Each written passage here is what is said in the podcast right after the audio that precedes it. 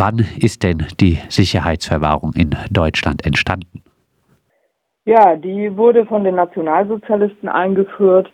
Es wurde allerdings vorher schon darüber diskutiert und es gab vorher schon Entwürfe. Aber letzten Endes haben die Nationalsozialisten dann der Sicherungsverwahrung zum Durchbruch verholfen.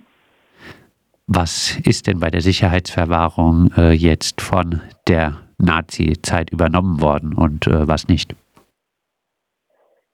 Naja, äh, das kann ich jetzt schwierig so kurz zusammenfassend sagen.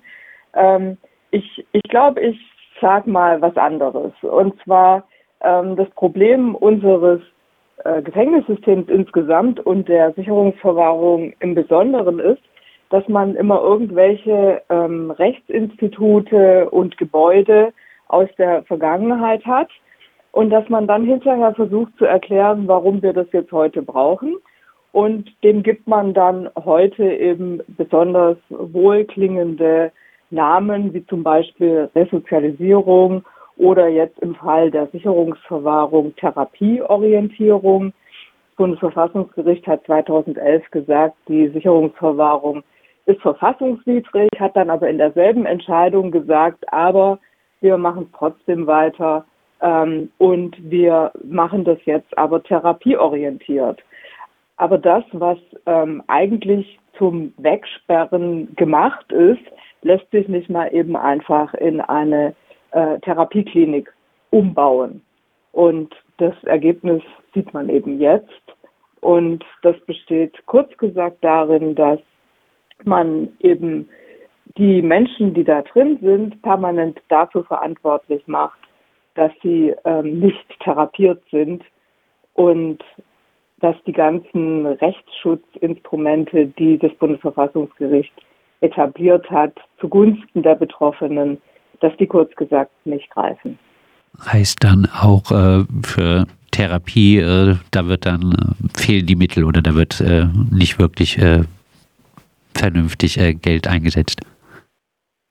Nee, also das kann man nicht sagen. Also da wird schon Geld eingesetzt.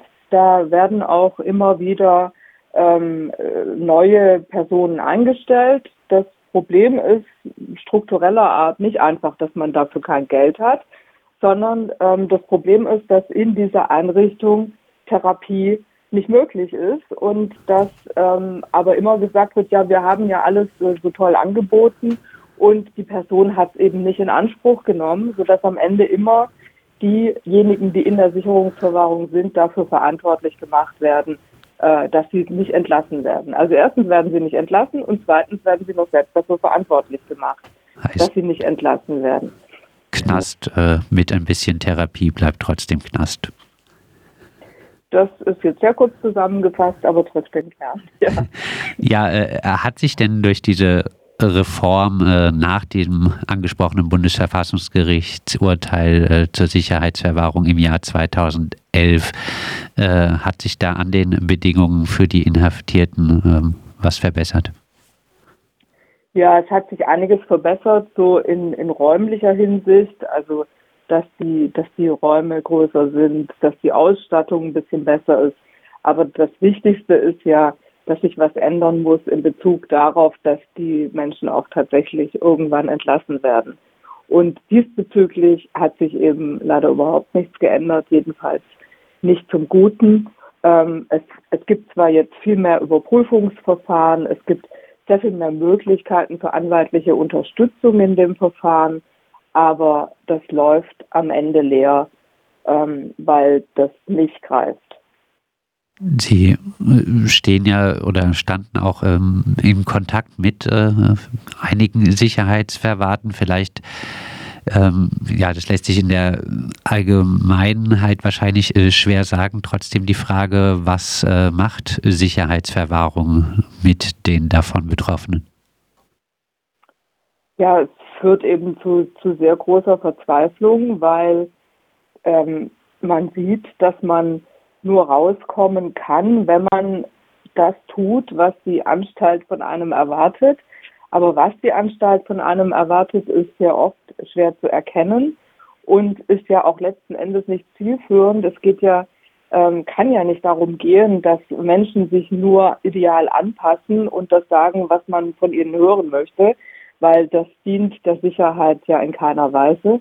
Und ähm, letzten Endes können die eben in aller Regel da nicht rauskommen, weil sie immer irgendetwas nicht gemacht haben, was man von ihnen erwartet hat. Das ist ein bisschen abstrakt, das Ganze ist ziemlich komplex, aber ja, ich versuche es ein bisschen zusammenzufassen. Heißt, äh, so zusammengefasst äh, wird äh, teilweise ein Schwerpunkt auf eher äh, eine Anpassung an äh, gesellschaftliche Normen äh, gelegt und teilweise vielleicht sogar weniger irgendwie darüber nachgedacht, ob diese Person wirklich eine Gefahr für die Gesellschaft darstellen könnte. Also was eigentlich am meisten verlangt wird, ist, dass ähm, immer wieder die Tat gestanden wird, sozusagen. Dass man immer wieder sagt, ja, ich habe genau das getan, was im Urteil steht und deswegen bin ich ein schlechter Mensch, weil ich das so getan habe. Und wenn jemand in irgendeiner Form sagt, äh, das war gar nicht so, wie es im Urteil steht, oder aus anderen Gründen, vielleicht aus, aus Scham, da nicht so drüber spricht, dann, oder weil jemand vielleicht auch tatsächlich die Tat gar nicht begangen hat, gibt es auch, ähm, dann wird ihnen das eben permanent vorgehalten und es wird immer gesagt, sie müssten sich permanent zu ihren Taten bekennen. Es gibt aber keinerlei Anhaltspunkte dafür in der Forschung, dass es irgendeine Rolle spielt für den Rückfall, ob jemand tatsächlich sich zu seinen Taten bekennt. Das ist so eine Alltagspsychologie, die da in der Haftanstalt verfolgt wird, in allen Haftanstalten. Das ist ein ganz durchgängiges Muster obwohl man weiß, dass das mit dem Rückfall in keinerlei Verbindung steht. Also das ist, ist absoluter Forschungsstand und trotzdem wird es verlangt. Und ich denke, es wird deswegen verlangt, weil man, weil man irgendwo so einen impliziten Strafgedanken eben permanent verfolgt und, und sagt, die Menschen sollen sich halt gefälligst unterordnen und sollen ihre Taten bekennen und, und sollen, sollen permanent ihre, ihre Schuld thematisieren, ähm, was ja auch nicht so richtig zu dem Therapiegedanken passt ähm, dass man, dass man immer so diese, diese Schuld in den Vordergrund stellt. Es gibt ähm, linke Positionen, äh, die linke Utopie und Forderung, alle Knäste schließen. Im Fall von Thomas Meyer-Falk erscheint es, äh, denke ich, erstmal absurd, dass dieser sehr reflektierte Mensch nach 26 Jahren angeblich immer noch ein Sicherheitsproblem für die Gesellschaft darstellen soll. Wenn man jetzt aber über Alternativen zur Sicherheitsverwahrung diskutiert, lässt man da äh, teilweise nicht außer Acht, dass es vielleicht wirklich Personen gibt, die man nicht auf die Gesellschaft loslassen will, etwas provokativ gefragt? Ja, das kann schon sein, aber ich würde gar nicht so in dieser Weise über Alternativen nachdenken, dass ich jetzt sage, okay, ähm, die Leute, die in Sicherungsverwahrung sind, mit denen muss jetzt irgendwas Bestimmtes alternativ passieren weil es in, in keiner Weise nachvollziehbar ist, warum das jetzt diejenigen sein sollen, die besonders gefährlich sind. Also zum Beispiel Thomas Meyer-Falk. Warum ist der jetzt besonders gefährlich? Weiß ich nicht. Ähm, und deswegen ist einfach schon diese, diese Idee der Sicherungsverwahrung absurd, dass man ganz wenige Menschen eben auf unbestimmte Zeit einsperrt, weil man meint, die seien besonders gefährlich. Ähm, und äh, genauso, ähm, also man weiß, dass die, dass die Rückfallquote bei denjenigen, die aus der Sicherungsverwahrung entlassen wurden, ähm, vorzeitig hat man es erforscht und festgestellt, dass die genauso ist wie bei anderen Gefangenen. Also kurz gesagt, es spricht gar nichts dafür, dass die wirklich gefährlicher sind. Und die, die ähm, meisten schweren Straftaten werden ja auch, also gerade die sehr schweren Straftaten werden eben auch von Menschen begangen, die vorher nicht schon mal so eine schwere Straftat begangen haben.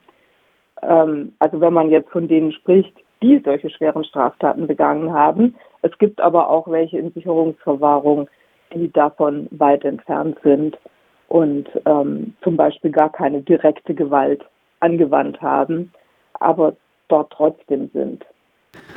Dann äh, abschließend vielleicht äh, noch ein paar Stichpunkte zu der äh, Frage, welche Alternativen gibt es zur Sicherheitsverwahrung?